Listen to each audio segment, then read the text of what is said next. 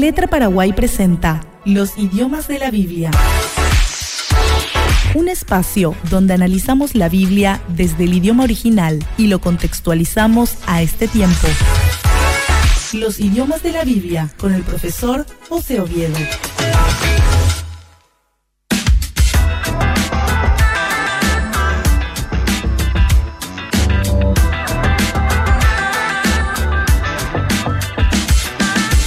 Bueno, son las 17 con 32 minutos y ya te doy la más cordial bienvenida a este podcast eh, Los idiomas de la Biblia con los auspicios de Letra Paraguay. Hoy me toca estar de vuelta y saludar ya nomás al Magister José Oviedo, él es el director de Letra Paraguay. Qué placer saludarlo, mi querido. ¿Cómo estás? Bienvenido. ¿Cómo estás, Eliseo? Es un placer para mí estar de vuelta compartiendo con ustedes, contigo, con la audiencia, este espacio maravilloso donde podemos adentrarnos más en la Biblia, Ajá. conocer el idioma o los idiomas en el cual Dios se pudo revelar a la humanidad.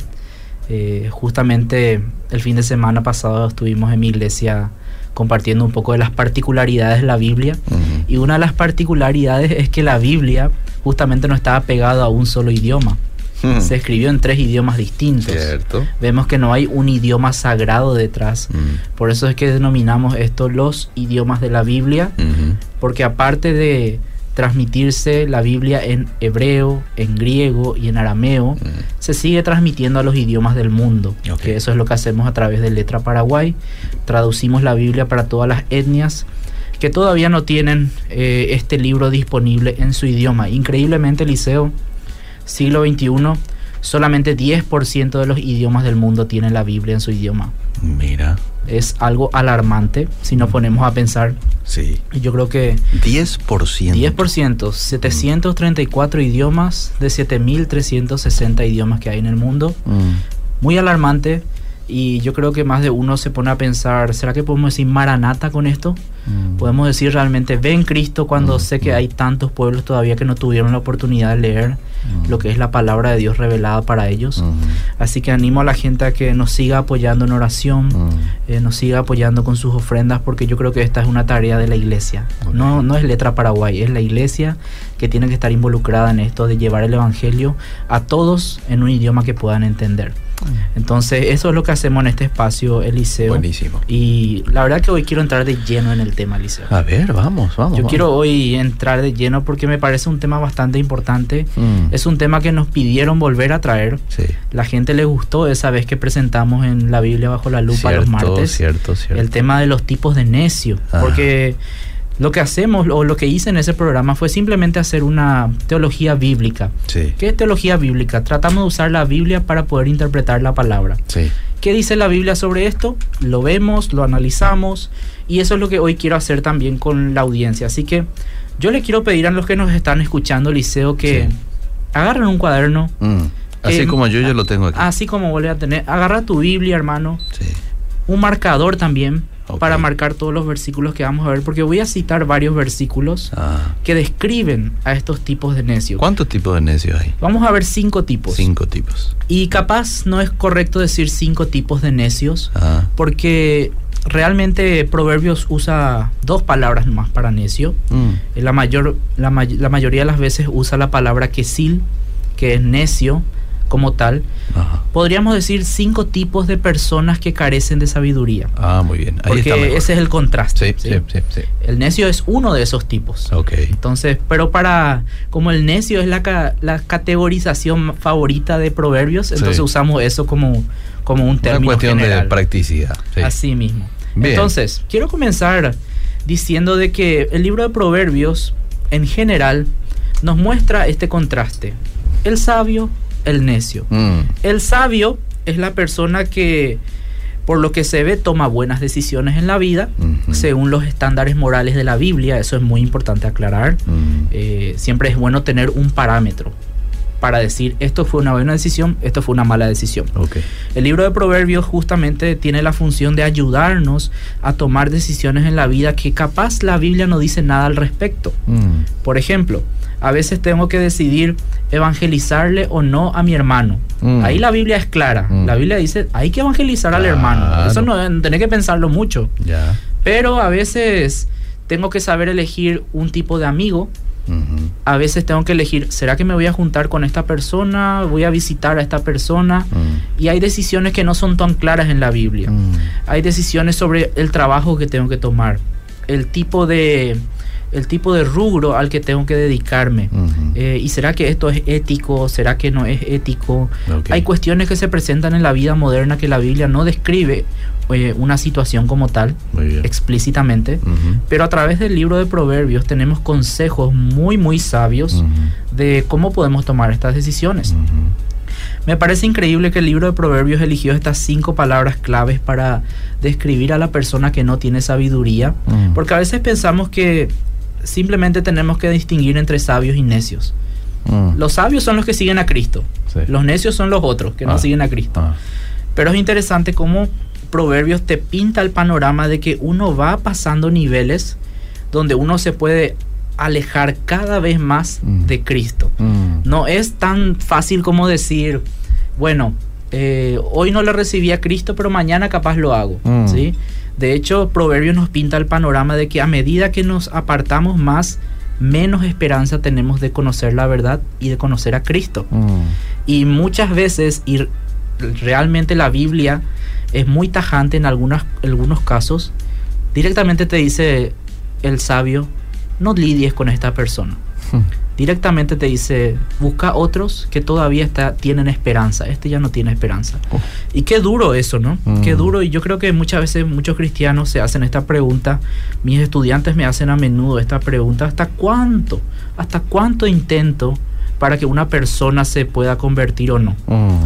¿Cuántas veces tengo que predicarle? Mm. ¿Cuántas veces tengo que mostrarle el Evangelio? Entonces espero que esto traiga un poco de luz Me encanta. muy sobre esta, sobre esta dinámica, sobre estas preguntas que se pueden plantear. Muy bien. Y si tienen preguntas, Eliseo, también pueden hacerlo. Lo pueden ¿no? hacer 0972-201-400. Ahí pueden enviar. Quiero decirles que también estamos en el Facebook, en el Facebook de la radio transmitiendo y eh, desde hace unos pocos días también estamos a través de YouTube. Así que usted Wow. puede ir al canal de Radio Bedira, estamos en todas las plataformas, Wow. mi querido profe. Tremendo. Puede ir al canal de Obedira, suscríbase y puede estar observando desde ahí o en algún momento que lo pueda. Quizás ahora mismo no lo pueda escuchar por una cuestión laboral o algo así, pero lo puede ver luego porque eso va a quedar allí. ¿m? Muy bien, seguimos. Entonces, vamos a comenzar. Lo que vamos a presentar son cinco tipos o cinco niveles de personas que carecen de sabiduría, que no tienen esa facultad o que no tienen esa descripción de la Biblia para decir que son personas sabias. Vamos a comenzar desde el menos peligroso Mm, hasta el más dañino. ok. ¿sí? En número uno tenemos a la, la palabra en hebreo. Yo voy a decir también las palabras hebreas, ya que estamos claro. en los idiomas de la Biblia. Sí. Pueden usar el diccionario también y buscar Sí. la palabra petit en hebreo, que significa una persona, literalmente significa una persona abierta. La mayoría de las veces la Biblia lo traduce como el simple o Mm, el inexperto. Esta persona aparece 18 veces en la Biblia, esta palabra, Mm, y 14 veces en Proverbio. O sea que Mm. Proverbio es el que más usa esta palabra y describe a una persona que todavía es inexperta en la vida. Muchas veces es una persona ingenua, mm, crédula, o sea, mm, muy influenciable. ¿sí? La mayoría de las veces esta persona se asemeja o se compara con un joven. Mm, Normalmente los jóvenes están en esta situación donde son influenciables tanto a lo bueno como a lo malo. Ok. Entonces, necesariamente ser un petit o ser una persona abierta o un simple no es malo. Todos En en, algún algún, momento, momento, estamos sí. en esa fase. Muy bien. Pero ¿qué pasa? Proverbios nos plantea el camino de esta forma. Mm, Imaginémonos que estamos, podría decir un camino, pero mejor voy a decir que estamos en un barco, Mm. que somos capitanes de un barco, sí. el barco de nuestra vida. Ah, ¿sí? Y encontramos en un momento que hay corrien- dos corrientes, una a la derecha y una a la izquierda. sí. Imaginémonos que la derecha es la sabiduría Sí. y la izquierda es la necedad. Ajá. ¿Qué pasa? La persona inexperta es la persona que está en esa intersección de caminos, Mm, que tiene que decidir, ¿Me voy hacia la derecha o me voy hacia la izquierda? ¿Me voy hacia lo bueno o me voy hacia lo malo? Eso va a depender de con quién se junta. Bien. Proverbio habla mucho de eso. Eh, hay un dicho famoso, dime con quién andas, te diré diré. quién eres. ¿verdad? Y varios, ver- varias frases de la Biblia que eh, hablan de lo mismo. Sí. Entonces el petit tiene que estar atento y tiene que decidir quién le va a influenciar. Mm. ¿Dejará que el sabio le influencie? ¿Dejará que el necio le influencie? Esa es la pregunta eh, clave para esta persona inexperta, para este simple, para este joven. Pero hay un detalle, Eliseo. Ah, El petit no es que si él se queda indeciso, sí. se va a quedar en el mismo lugar como si fuera que esté en una ruta Ah, donde yo puedo esperar con mi vehículo todo el tiempo que quiero para decidirme entre la derecha y la izquierda. En el mar es distinto. Mm, En el mar hay una corriente, sí, ¿sí? sí. Y si yo me quedo quieto nomás, la corriente me va a llevar hacia algún lado. Ajá. ¿Qué pasa? En el mar de la vida, la corriente tiende a llevarnos hacia la necedad. Mm, El mundo tiende a influenciar más en las personas que son indecisas, en las personas que simplemente están ahí. Entonces, si este inexperto se deja estar, Mm, si él no hace nada, Mm. si él no toma decisión, lo más probable es que termine siendo arrastrado hacia la izquierda, hacia el camino de la necedad. Ok, entonces la indecisión me conduce a la necedad. Totalmente.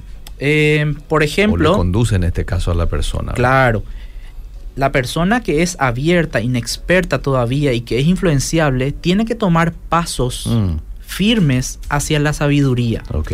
De hecho, el libro de Proverbios dice, ¿verdad? En, el primer, en la primera parte, de que este libro fue hecho para los simples. En el Mm. primer capítulo dice, Mm. ¿sí? En el Mm. versículo 1, en el capítulo 1, perdón, Sí. ya vamos a encontrar eso, de que tenemos que, en los primeros siete versículos, si analizas ahí, Sí.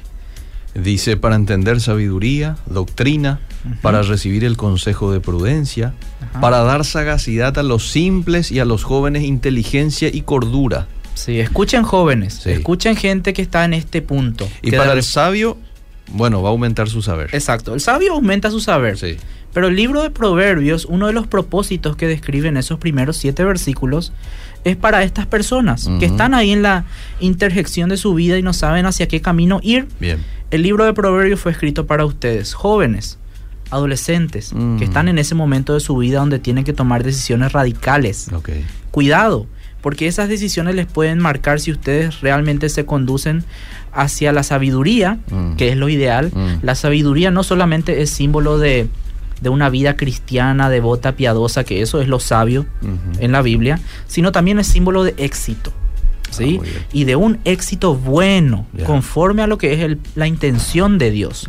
No como dice el mundo, ¿verdad? Que Mm. para el mundo tener éxito es tener plata, tener eh, lujos, Sí. cosas así, pero todo lleno de un egoísmo que la Biblia describe como pecado. Entonces, si esa persona se deja estar, va a ser llevada por la corriente. Mm. Y nosotros tenemos que atender a lo que dice eh, la Biblia sobre esto, ¿sí? Sí. En el versículo 22 del primer capítulo dice, ¿hasta cuándo muchachos inexpertos Mm. seguirán aferrados a su inexperiencia? ¿Sí? Mm. Ya de entrada, el, el maestro o el sabio le dice a los inexpertos que ustedes no pueden dejar que eso sea una excusa para decir, ah, no, pero yo no hice nada. Ajá. No podés aferrarte a tu inexperiencia para después justificar lo malo que te pasa en la vida. Ok. Hace algo, reacciona. No hacer nada es una decisión también. Mm. Si ustedes no hacen nada, como les expliqué ahora, simplemente la vida los va a arrastrar hacia lo que es la necedad. Entonces, el sabio, el, perdón, la persona inexperta, la persona abierta, El petit, simple, el ah. simple, tiene que estar eh, entrenándose, Ah. entrenándose en lo que es la sabiduría. ¿Por qué eh, no es tan bueno eh, dejar esto así ambiguo? Porque podemos pasar al siguiente nivel. Mm, Y el siguiente cuidado. nivel Mm. ya es un paso hacia lo que es la necedad. La Biblia describe este segundo nivel como los faltos de juicio. Hazar lev en hebreo. Literalmente significa los faltos de corazón.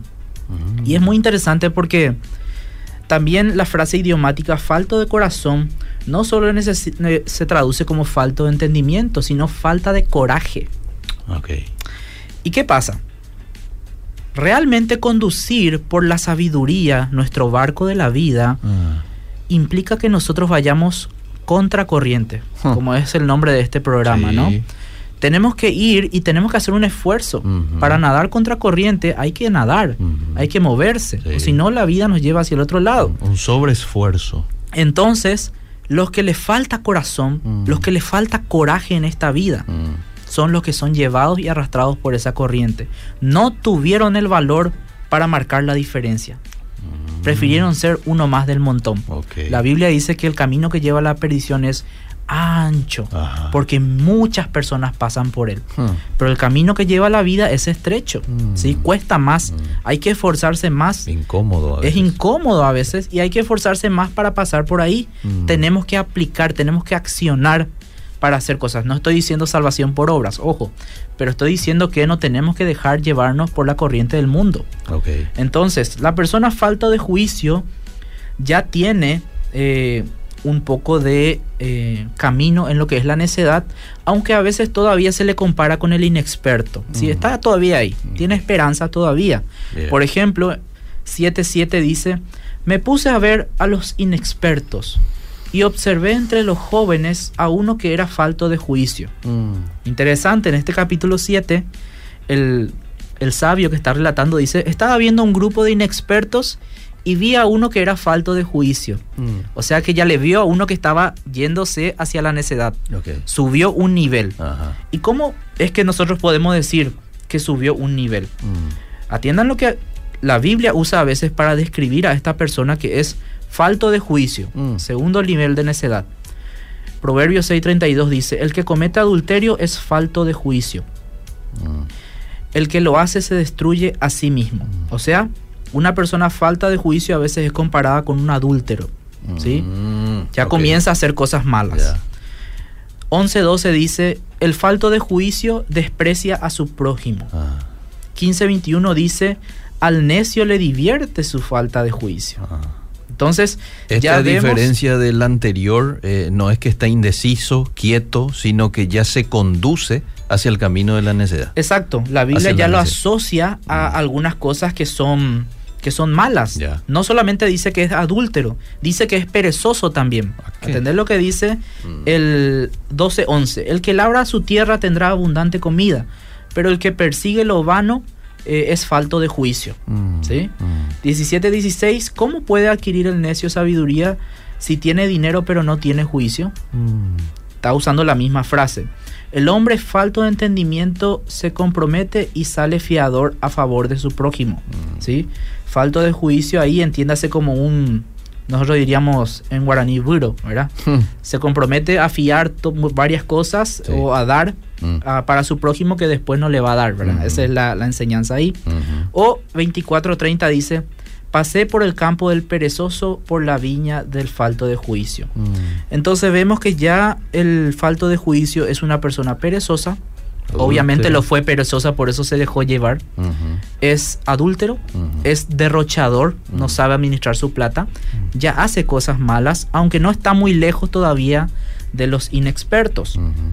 ¿Cuál es la consecuencia de ser un falto de juicio? Mm. ¿Por qué es que los jóvenes no quisieran estar por lo menos en este nivel? Porque algún joven me va a decir, pero quiero probar. Eh. Quiero probar un poco si es tan malo como dicen. Atiendan lo que dice la Biblia.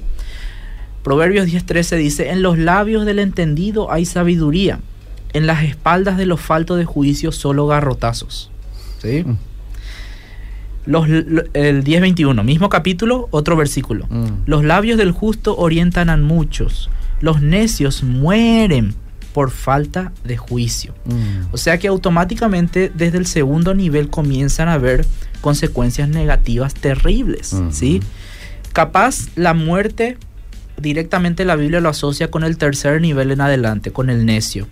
Pero dice que el inicio de eso es el ser falto de juicio. Yo tengo que pasar por ese nivel. Claro. Yo tengo que estar en ese nivel y en ese nivel lo que hay son garrotazos. Mm. O sea, ya va a haber mm. errores, consecuencias de mis acciones que me van a llevar por mal camino. Imagínense una persona adúltera que se excusa por su falta de entendimiento o su falta de juicio. Mm. Eso no le va a quitar el hecho de que destruyó su familia, por ejemplo. Claro, claro. Igual va a, a recibir las consecuencias. ¿verdad? Exacto, cuando hablamos de garrotazos no tenemos que pensar en, en el cinto, tenemos Mm, que pensar en las consecuencias de la vida. Sí. Y de acá se pasa a un nivel donde ya la Biblia se empieza a poner más dura Mm. en cuanto a el trato del sabio con este tipo de personas. Mm.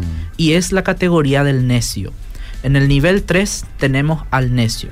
Vamos a hacer un repaso hasta acá. Nivel 1, Sí. el simple. Nivel 2 tenemos al falto de juicio Ajá. o falto de corazón. Nivel 3 tenemos al necio. Y hay tres palabras que usa la Biblia para describir al necio, pero no hay distinción entre estas tres palabras. Básicamente significan lo mismo. ¿Qué hace el necio? ¿Sí? Los necios normalmente eh, tienen la característica de hablar demasiado, fuera de lugar, Mm. dicen tonterías. Porque la pregunta que podemos hacer no es cómo lo identificamos. Mm. Y en el momento que abre su boca te das cuenta. Mm. ¿sí? En el momento que abre la boca te das cuenta de que es necio. Dice Proverbios 17, 28. Hasta un necio pasa por sabio si guarda silencio. Se lo considera prudente si cierra la boca. ¿sí?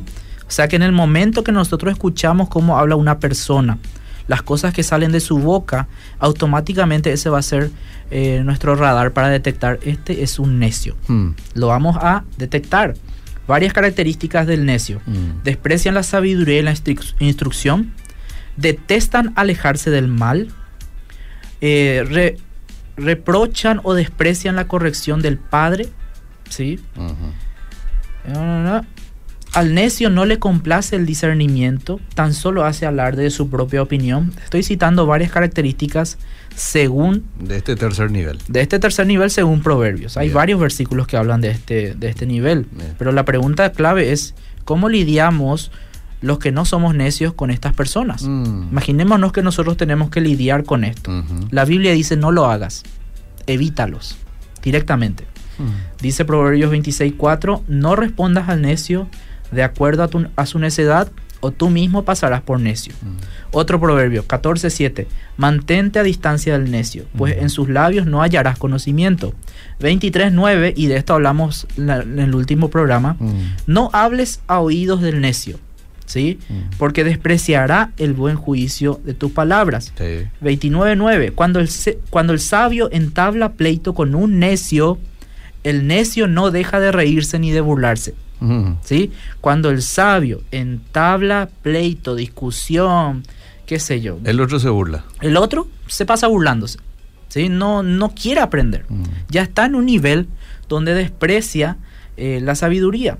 ¿Y cuál es el destino de los necios? Mm. 3.35 dice, el sabio heredará honor, los necios solo merecen deshonra. Mm. 10.8 dice, el sabio de corazón recibirá los mandamientos, pero el necio va camino al desastre. Mm. 10.14, el sabio atesora conocimiento, pero el necio eh, tiene la ruina cercana. Mm. Los labios del justo apacientan a muchos, pero los necios mueren por falta de entendimiento. O Ujú. sea, básicamente la consecuencia del necio es destrucción, Mm. ¿sí? ¿Y cómo lidiamos entonces? ¿Cuándo lidiamos? Esa es una buena ¿Sí? pregunta. Mm. ¿Cuándo lidiamos con el necio? La Biblia dice prácticamente no lo hagas, a excepción de un caso Eliseo. ¿Cuál? En caso de que esa persona esté en peligro de ir al siguiente nivel de, de necedad, que es ser sabio ante los propios ojos. ¿sí? Hmm. Esa es la palabra o esa es la frase que la Biblia usa Mm. cuando uno es eh, ya está en el cuarto nivel de la necedad. Una persona que es sabia ante sus propios ojos. ¿sí? Sí. A veces la Biblia traduce esta frase como no seas sabio en tu propia opinión. ¿sí? Es la misma frase. Literalmente es ser sabio ante sus propios ojos. Proverbios 26.5 dice, responde al necio de acuerdo a su necedad, para que no sea sabio ante sus propios ojos. Ajá. Esa es la única condición Ajá. para poder lidiar con un necio. ¿Y por qué es la única condición? Porque es el último rayo de esperanza Mm. para este tipo de personas. ¿sí? Cuando una persona es justo o sabio ante sus propios ojos, Eliseo, Mm. Es que ya no hay bala que le entre. Claro. Él ya sabe Claro, todo. porque para él es, él es sabio, pues. Él es sabio, Sí. si los otros son todos necios. Sí. Le puedes dar un brillante consejo, pero él te va a mejorar ese consejo. Claro, ¿sí? porque él es mejor. Y lo simpático es que él va a dar excelentes consejos muchas veces, Ah, pero él no va a aprender en su propia vida. Él no lo va a aplicar. ah. En su vida solamente vamos a ver consecuencias negativas, solamente vamos a ver desastre, Ajá. ¿Sí? Porque el que es sabio ante sus propios ojos no teme al Señor, Mm. no se aparta del mal, Mm. ¿sí? Proverbios 26, 12 dice, ¿has visto a un sabio en su propia opinión? Mm. Hay más esperanza para un necio. Por eso hablamos de niveles, ¿sí? Porque este ya es un nivel más allá. ¿sí? Y para lo único que sirve, para lo único que sirve el, esta persona muchas veces es, eh, capaz te va a dar un buen consejo, capaz te va a dar buenas palabras y a veces no. Es muy vidrioso porque sus hechos no lo acompañan. Mm. Y es difícil para una persona escuchar consejo de una persona que no lo aplica. Claro. El peligro para mí es que a veces tenemos este tipo de personas en la iglesia también. Mm. Y es muy vidrioso el tema porque decimos, ¿realmente son cristianos? Mm. ¿Realmente tienen a Cristo? Mm. Según la Biblia, si ya estamos en este nivel, no, no son cristianos.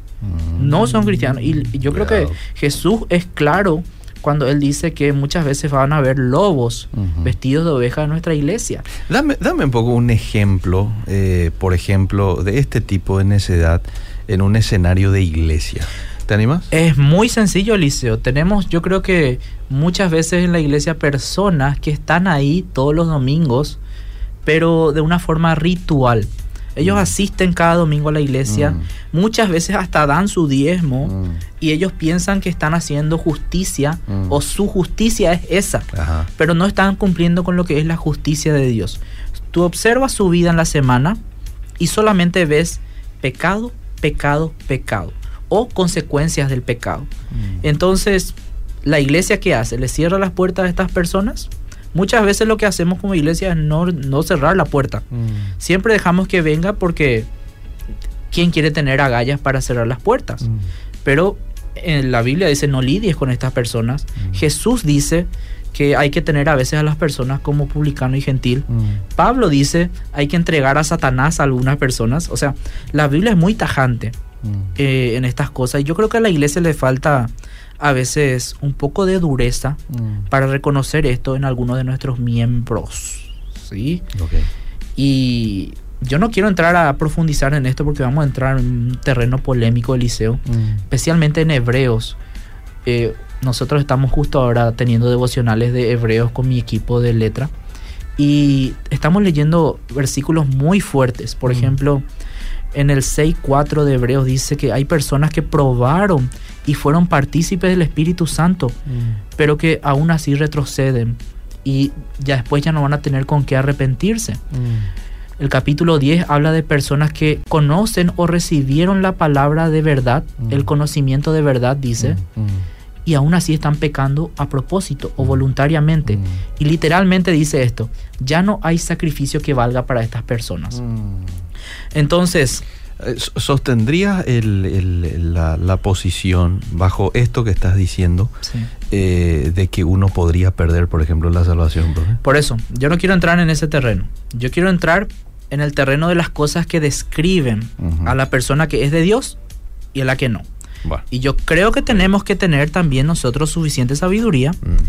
para decir este es de Dios y este es no. Muy bien. ¿sí? Por eso, eso es un tema que va a ser muy complicado, Eliseo, si abordamos ahora nomás en este corto espacio. Bien. Pero da para hablarlo. Da para hablar. La Biblia por lo menos describe que este tipo de personas también pueden estar en la iglesia Mm. y que a veces la iglesia tiene que tener una posición un poco dura al respecto. Entonces, vamos a llegar al final. Vamos a nuestro... estamos sí, estamos ahí sobre la hora. sobre la hora. Sí. El último nivel, Eliseo, Sí, sí, sí. donde literalmente la Biblia dice que ya no hay esperanza Sí. y de que uno sirve solamente básicamente para ser castigado es el nivel de la insolencia o la Biblia también describe a esto como el burlón. Mm. ¿Quién es el insolente o el burlón? Mm. Es una persona que directamente desprecia Mm. todo lo que sea verdad y todo lo que nosotros definimos como verdad.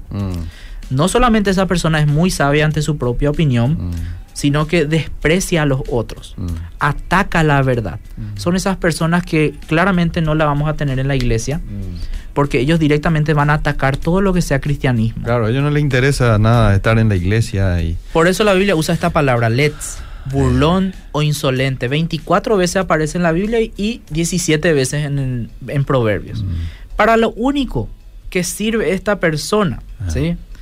Básicamente sirve para que el inexperto aprenda. ¿Entendés lo que dice en 21.11? ah, Cuando un insolente es castigado, el inexperto se vuelve sabio. Cuando se instruye a un sabio, adquiere conocimiento. Entonces, el insolente, ¿sí?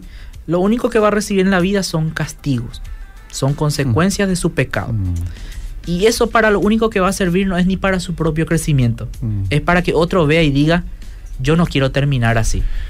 Que es un poco mi, mi testimonio también en el liceo. Sí, A veces las personas me preguntan eso, ¿verdad? Mm. ¿Cómo es que vos tan joven empezaste? sí. Yo e- este proverbio me describe un poco. Mm, Yo miré, miré la vida de muchos eh, insolentes. Mm. Miré la vida de muchos necios y de muchas personas que se creían faltos o que se creían sabios ante sus propios ojos.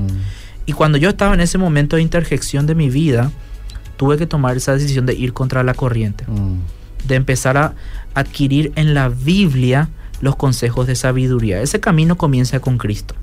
Ese camino comienza con aceptarle, con recibirle y con darme cuenta que yo necesito de Él, que yo necesito de Dios para crecer en esta vida. Pero no se queda ahí. Todos los días debo perseverar en eso.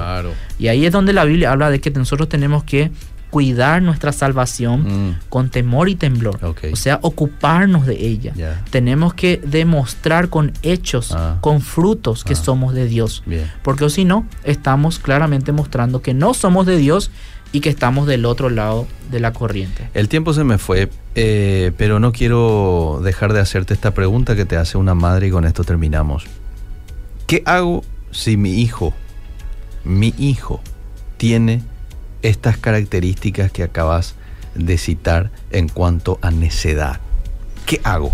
Muy sencillo, lean proverbios, lean proverbios. Si nosotros leemos esos primeros siete versículos, justamente nos dice eso, que nosotros tenemos la posibilidad de influenciar positivamente Mm, todavía en las personas que son inexpertas. mm, Y yo estimo que esta madre tiene algún hijo joven. Si tiene un hijo joven todavía está en una muy buena etapa para influenciarlo positivamente. Juntémoslos con personas que le van a afectar positivamente en su vida, con buenos modelos. Orientémoslos en la Biblia. Démosles consejos sacados de la Biblia. Porque para eso fue escrito el libro de Proverbios, para instruir al simple y al inexperto. Pero si la persona ya está en un nivel de necedad, Eliseo, la Biblia dice que todavía podemos lidiar con esa persona, pero en muy pocas ocasiones, capaz en algún momento donde esa persona tenga un momento de sensibilidad ajá. y sea un buen momento para plantarle la palabra y decir, mira, a vos te pasa todo esto por estos motivos. Porque hay momentos de reflexión aún en los necios Por- donde dicen, ¿por qué me pasa todo esto a mí? Mm. ¿Por qué tengo todas estas consecuencias negativas? Mm. Y ahí es donde el sabio tiene que estar atento para plantar la semilla y decir esto. El necio todavía tiene esperanza. Si conoces a un necio, claro, lidia con él, pero en un momento muy sabio. No lo hagas cuando está con sus amigos, cuando se va a burlar de vos. Mm. No lo hagas cuando está ocupado con otras cosas. Mm. La Biblia, eh, perdón, la vida te va a presentar esos momentos y el. Espíritu Santo te va a decir, ahora, hablale ahora. Y ahí es cuando Dios mueve de alguna manera la estantería de una persona que probablemente y bíblicamente ya no tiene este mucha chance, pero sin embargo Dios utiliza a veces pruebas, utiliza a veces alguna pérdida en la vida de esa persona para que, bueno, pueda mirar un poco al cielo y pueda haber alguna posibilidad, ¿no? De que la persona recapacite, quizás mediante la ayuda de otra persona, ¿verdad? Y bueno, es cuando ocurren los milagros, necios que pueden, ¿por qué no?, convertirse en algún momento en sabios mediante la intervención del Espíritu Santo. Esto, Miguel. esto es lo lindo, Eliseo. Yo no soy Dios. Yo no sé en qué nivel está cada persona. Mm, Entonces yo tengo que actuar de acuerdo a lo que yo veo. La Biblia lo que nos dice es actuar de cierta forma cuando vos ves estas características en esta persona. ya. Si ves que se está burlando de vos, Mm. no actúes. Mm. Si ves que el tipo se pasa atacándote, no actúes. Mm. Evítalo. Pero si ves una apertura donde esa persona puede recibir una palabra de sabiduría, actúa. Por eso quiero concluir con esto. Por eso es que en Proverbios hay dos versículos claves para entender esto, que están en el capítulo 26, Mm. versículos 4 y 5. Mm. Te leo así en orden. Vamos. Proverbios 26, 4. Eh, no respondas al necio de acuerdo a, tu- a su necedad, Mm. para que no te vuelvas necio tú mismo. Mm. Y el siguiente versículo dice, responde al necio de acuerdo a su necedad, Mm. para que no pase al siguiente nivel donde ya la esperanza es muy escasa. Entonces Dios va a ser el que va a lidiar con esa persona. ¿Por qué es que Pablo es tan tajante y dice entréguenlo a Satanás? Mm. ¿Por qué es que Jesús es tan tajante y dice ténganlo por gentil? Porque Dios conoce los corazones de las personas Mm. y conoce también el nivel en el que está, pero nosotros no lo hacemos. Así que mi recomendación es estemos atentos, oremos y pidamos al Espíritu Santo que Él nos guíe para la evangelización de estas personas y para presentar una palabra en el momento adecuado en el que esa persona va a tener un encuentro con Dios. Brillante. Si usted quiere volver a escuchar esto, queda en el Facebook de Radio Obedira y también lo puede encontrar en la página de YouTube de Radio Obedira. Gracias, profe, por el tiempo. Gracias, Eliseo. Seguimos. Esto fue Los idiomas de la Biblia, el análisis de la Biblia desde el idioma original. Será en otra edición por Obedira FM. Fue una presentación de Letra Paraguay